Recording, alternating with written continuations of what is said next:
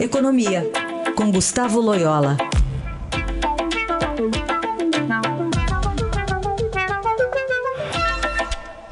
Loyola, bom dia. Bom dia. Começar falando sobre, só para variar um pouquinho, em vez de reforma da Previdência, falar sobre reforma tributária. Uhum. O texto alternativo, né? O texto da Câmara, dos parlamentares ali, está andando com serenidade, celeridade, aliás, no Congresso, enquanto o, a proposta do governo ainda nem chegou. Queria que você fizesse uma avaliação até do texto, né, de que é, é feito por economistas até respeitados, e também sobre essa mais um embate, né, entre o, o Congresso e o governo. Bem, eu acho que existe um texto no, no, é, Congresso que é muito bom, um projeto é, que é o projeto do deputado Baleia Rossi, é que o deputado encampou um projeto feito, por um grupo de economistas liderado pelo ex-secretário executivo do Ministério da Fazenda, o Bernardo Api, que é um projeto muito bom, né, da que é da reforma do ICMS, enfim, dos impostos aí é, é, de valor agregado e, e, que vai, evidentemente, a meu ver, é, assim, ser um, seria um grande avanço, né? Talvez a melhor proposta de reforma tributária que eu que eu vi apresentada aqui no Brasil, né?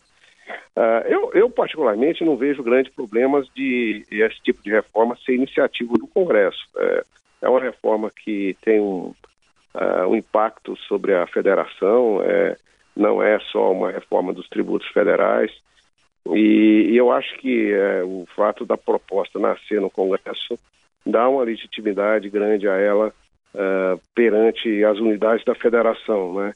É, então, é, eu acho que o governo, o que o governo tem que fazer, a meu ver, é apoiar os esforços da reforma, é, evidentemente contribuir aí com alguma, alguma ideia e tal, mas eu, eu vejo aí um, essa iniciativa legislativa dentro da normalidade. Eu não, não acho que necessariamente seja uma derrota é, do governo ou do ministro é, Paulo Guedes, né? até porque é, ele não significa que o governo é, não terá algum tipo de voz no processo, né?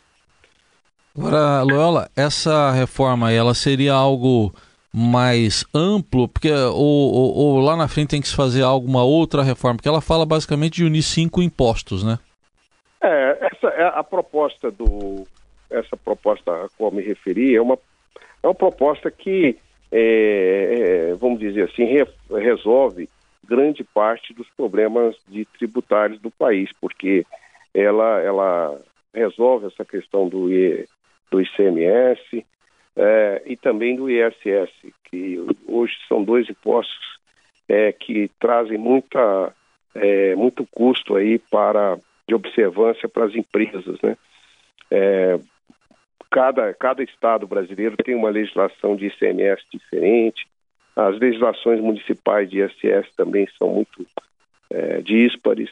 Tá? Então, o custo de se fazer negócio no Brasil por causa disso é muito alto. Então, acho que resolve grande parte dos problemas tributários brasileiros. Mas existem outras questões, por exemplo, o imposto de renda, né? É, existe sempre o debate aí sobre a, a questão da tributação dos dividendos, a questão das isenções que existem, algumas isenções que existem, é, a questão da tributação é, com base no lucro presumido, né, chamados PJs. Então, tem, existem realmente outros é, aspectos, é, principalmente no imposto de renda. Mas é, essa reforma já, já é, vamos dizer assim, representaria um grande avanço é, quando se tem em conta a necessidade de simplificar a coleta é, de postos no Brasil, né? Porque hoje as empresas gastam, é, as empresas têm um custo muito elevado só para cumprir as, as, suas obrigações com o fisco, né?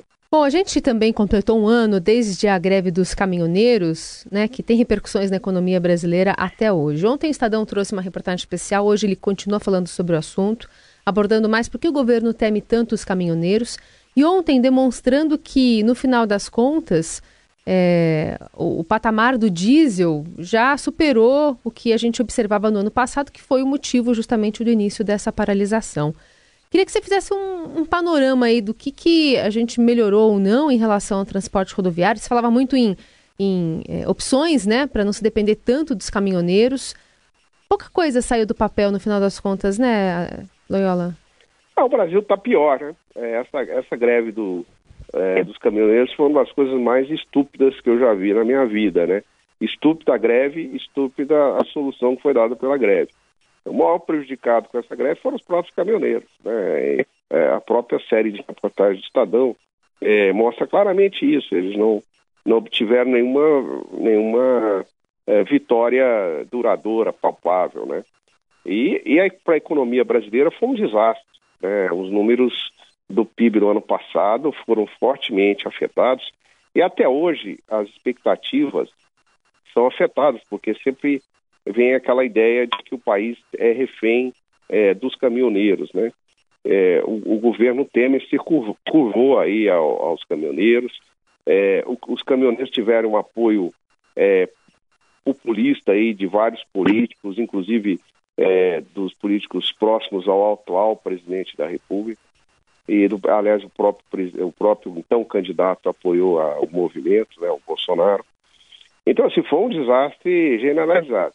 E o Brasil continua altamente dependente da, é, do modal rodoviário. Né? Não é na noite para o dia que a gente constrói é, alternativas a, a esse sistema né, que foi estruturado ao longo de, de quase 100 anos. Né? Então, nós é, jogamos fora toda, praticamente, grande parte da nossa infraestrutura ferroviária, é, não temos é, infraestrutura hidroviária, é, o transporte de cabotagem também não é grande coisa. Então, assim, o Brasil é altamente dependente é, do, do, transporte rodoviário e vai continuar assim por muito tempo.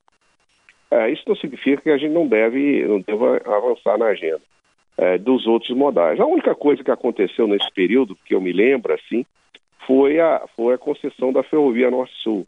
É, mas isso ainda também não trouxe é, nenhum, nenhum resultado. É, ainda há, há, que se fazer investimentos é, na, na ferrovia para que ela comece a funcionar.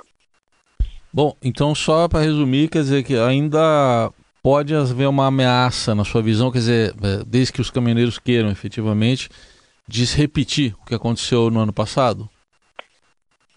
Pode haver, porque a questão não é só os caminhoneiros pararem, a questão é eles obstruírem as estradas, né? O, é, eu acho que é, é, esse é o grande problema. O grande problema é que parece que no Brasil alguns não precisam observar a lei, né? Então, é, eles tomam a, tomaram as estradas como se fossem deles, né? E o governo Temer simplesmente se curvou a isso, e, enfim, é, em vez de tentar desobstruir é, as estradas e, e, e, usar a lei contra aqueles que a, estavam desrespeitando, né? Muito bem. Esse é Gustavo Loyola fazendo um panorama aqui de uma avaliação né, da economia do Brasil, levando em conta também esse um ano da greve dos caminhoneiros. Obrigada, viu, Loyola? Até semana que vem. Até semana que vem.